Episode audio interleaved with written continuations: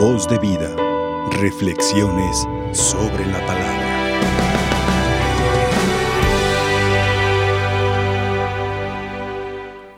Hoy miramos, nos toca contemplar esa personalidad de Cristo que humanamente parece injusta y que puede provocar una actitud de coraje, de impotencia de nosotros al ver su forma de actuar. Y lo digo esto porque ¿cómo es posible que Cristo quiera admitir dentro de su propio grupo a alguien que su vida no anda bien?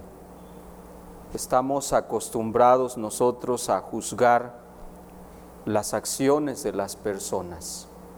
Estamos tan acostumbrados a, a ver los errores de los demás y por eso al contemplar que Cristo dentro del grupo de aquellos que quiere instaurar el reino, de aquellos que en los que de alguna forma se va a valer para que la salvación llegue ante nosotros, podemos tomar diversas actitudes.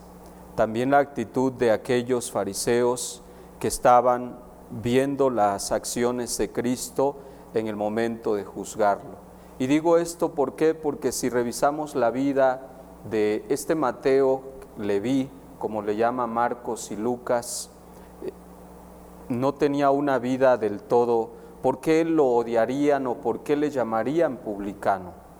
Hay que reconocer solamente para recordar, porque seguramente ya hemos escuchado, quién era este mentado Leví o Mateo era, como dice, recaudador de impuestos, pero ¿por qué ser odiado? Hoy tenemos tantos trabajadores que recaudan impuestos, pero en aquel entonces este hombre era tan odiado porque lo que él hacía era cometer un pecado público como muchos otros, pero lo más peor era porque era un traidor del pueblo era un trabajador del imperio romano que se consideraba por encima de todos los pueblos. Entonces a costa de que esos pueblos que ellos tenían sometidos, tenía que cobrarles un impuesto. ¿Con qué razón? Para que pudieran tener paz. Como era el imperio Roma, era el imperio más fuerte entre esos grupos o estados, por lo tanto, ellos para poder tener paz tenían que dar lo que Roma pidiera. Y Mateo, que era de los suyos, trabajaba para ellos e incluso para que él pudiera tener un salario, cobraba un poco más para él poder quedarse con algo. Y eso era lo peor que él, él hacía y por tanto era odiado por, por muchos. Eso de alguna manera llenaba de rabia, de impotencia a esa comunidad. De ahí que lo van a odiar siempre, aunque esté con los seguidores cercanos de Cristo. Es, es lo más justo, lo más lógico que nosotros odiemos y nos repugne una acción de las que Cristo hacía. Es normal que, que nosotros actuemos desde ahí pero lo importante es que hay que reconocer que no todos en la vida hemos sido santos, no, en la, no todos en la vida hemos sido justos, no todos en la vida hemos llevado nuestra vida en orden. Tenemos derecho también a ser justificados en algún momento de decir, bueno, Cristo lo quiso elegir, tú elegirías en tu grupo en tu familia a alguien de esa calamidad? ¿Lo elegiríamos? ¿Admitirías tener en tu casa a un hijo corrupto, injusto, ratero, violador, ladrón, en el crimen organizado? No sé. O puede ser que lo admitamos y lo tengamos y no lo queremos decir. Y somos cómplices también de esa situación. Pero nosotros lo hacemos cómplice no para cambiarlo, yo le permito a mi hijo como mamá que robe, porque según lo amo, pero nunca busco su propia conversión. No lo he corregido en el primer momento en que me di cuenta que debía de cambiar ese niño, no hice nada, sino que lo dejé por miedo, porque me amenazó con un cuchillo, con un con algo, con un arma, o porque ya estaba fuerte y dijo, aquí te callas. ¿Corregimos acaso nosotros esas acciones que podemos admitirlos, pero no cambiarlos? Y por eso el mundo está como está, porque nosotros admitimos cosas que para el mundo sabemos que no son del todo agradables. Cristo las admitió, pero no las consintió ni las dejó que avanzaran. ¿Cuál fue la mejor acción de ese hombre? Dejó aquello, Mateo, el recaudador de impuestos, él solamente vivía detrás de un escritorio para cobrar lo que quería y dejó toda su seguridad. Eso le daba seguridad, le daba personalidad, aunque corruptamente, pero le daba personalidad y prestigio a Mateo, le daba identidad. Soy el cobrador, soy ratero, no importa. ¿Cuánta gente que, que trabaja en el gobierno sabe que roba y que incluso tiene un prestigio ahí? Soy gobernador, soy diputado, soy senador. Sí, pero eso le da un prestigio. Pero este hombre ha querido dejar todo prestigio, ha querido dejar todo aquello de lo cual él de alguna manera sentía seguridad y lo deja y lo abandona todo. Es lo que hay que valorar en Cristo, que Él sí admite hombres pecadores, pero los convierte. Antes de, de llamarlos, los transforma. Y si no se dejan transformar, sigue luchando para eso. Por ejemplo, con quien pudiéramos decir es que Cristo fracasó también. Sí, porque no se dejaron ayudar. Judas no se dejó ayudar por, por él. Jamás Dios nos va a forzar en la vida. No nos va a forzar a que seamos nosotros buenos, sino que nos da nuestro tiempo. Por eso ha dicho ante aquellos que decían, ¿quieres que cortemos la cizaña? ¿Quieres que, que, cortemos, que acabemos con todo el crimen organizado, con la gente corrupta, con la gente violenta? Quisiéramos acabar con todo ello, sí. Pero Dios dice, no, es que ustedes no piensan como yo. Yo quiero darles oportunidad para que se arrepientan, así como Mateo, así como los otros hombres. Por eso tienen que aprender a convivir la cizaña y el trigo. Eso es lo que tenemos nosotros que hacer. Estamos conviviendo con esa cizaña que a veces no nos agrada, que en nuestras calles, en nuestras casas, colonias, cotos, como pueblos, como le llamemos, tenemos que soportar aquello y que tolerar, pero hay que, y que de alguna forma eso nos tiene que llevar a pedirle a Dios para que pronto vaya acabando con toda esa cizaña que hay en medio del mundo, para que así como a Mateo les llegue su propio tiempo de arrepentimiento. De ahí pues que hay que pedir por tantos hombres, mujeres, jóvenes, adolescentes y niños que ya nadan en la maldad, ya están ahí, que ya están corrompidos desde temprana edad y que ya su conciencia no tiene de alguna manera concepción de bondad, que lo único que, que hay en su mente es matar, destrozar, destruir, quitar todo lo bueno que hay en el mundo. No son medios de paz, sino que violentan.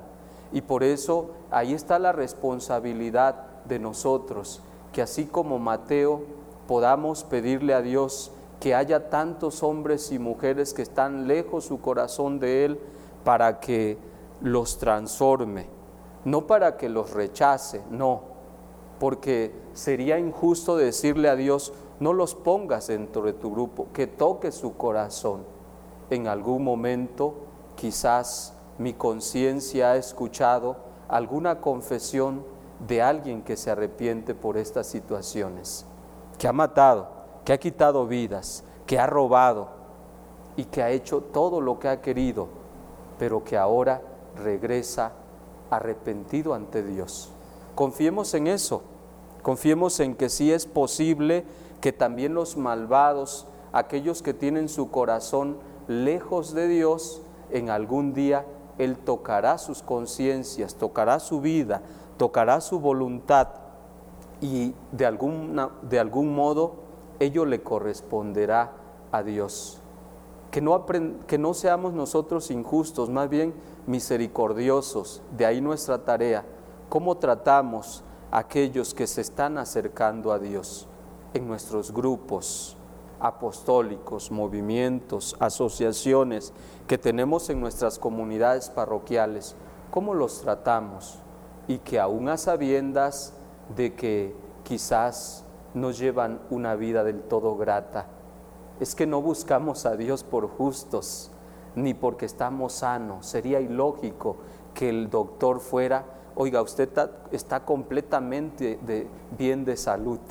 No, eso sería ilógico, loco, el que el médico fuera a atender a los que están sanos. Eso no es la lógica humana, sino que ahí o tenemos nosotros que entender que lo primero es que no todos estamos totalmente saludables y mucho menos mental.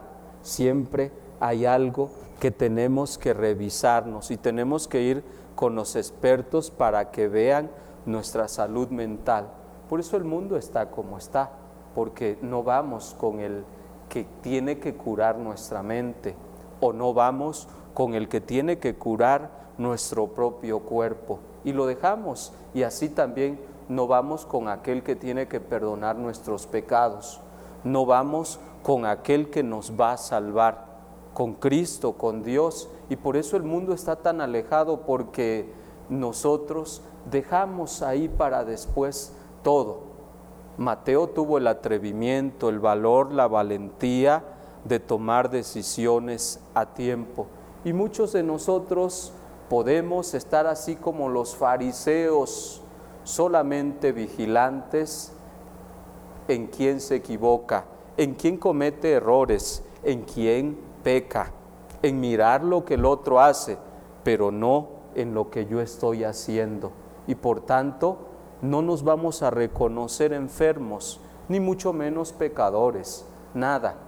Eso es lo, lo peor en nosotros, que a veces nos consideramos totalmente sanos nos consideramos totalmente justos, totalmente buenos y por eso nos permitimos cualquier cosa, porque decimos, esto no está bien, perdón, esto está bien, es una mentirita piadosa al final de cuentas. Te estás permitiendo cosas, o sea, estás saludablemente bien cuando te permites una mentirita piadosa ah, me voy a aventar esta mentirita en mi trabajo para que conserve yo el puesto que tengo, porque si no, vale mucho dinero el puesto que yo tengo. Nos estamos permitiendo muchas cosas. Estamos realmente saludables, estamos actuando con justicia realmente. Por eso vamos a seguir viviendo como estamos, porque nos hemos considerado o seguimos viviendo totalmente en una mentira que ni nosotros nos creemos, en esa mentira en la que yo siempre resulto ser el bueno, el justo y el sano, y que no necesito ni de Dios, ni del médico, ni de aquel que tiene que tratar mi mente. Así vivimos y así vamos a morir siempre. Por eso, imitemos hoy el ejemplo de Mateo y preguntémonos, ¿yo de qué tengo que arrepentirme? ¿De qué tengo que acercarme con el Maestro y decirle, cámbiame? Porque yo así me he admitido entre tu grupo, pero Cristo no los admitió. Y el que no quiso anivelarse, ponerse con Cristo o adquirir su estilo de vida, solito se fue solito se aisló, solo se fue alejando. Pero nosotros queremos que Cristo admita a Judas Iscariote acomodé en, el, en su propio grupo. No, es que esos no funcionaron y los que no funcionaron, Cristo solitos se fueron. Pero muchas veces nosotros queremos decirle al Señor, acéptame como soy, con toda mi maldad, con toda, con todas mis acciones que yo hago, que a veces no le agradan a mi familia, que la están dañando demasiado, pero así tienes que aceptarme, Dios. No. Cristo sí asumió que aceptó a los pecadores, pero luego transformó totalmente sus acciones. Vamos a pedirle a Dios por nuestra propia conversión. Voz de vida. Reflexiones sobre la palabra.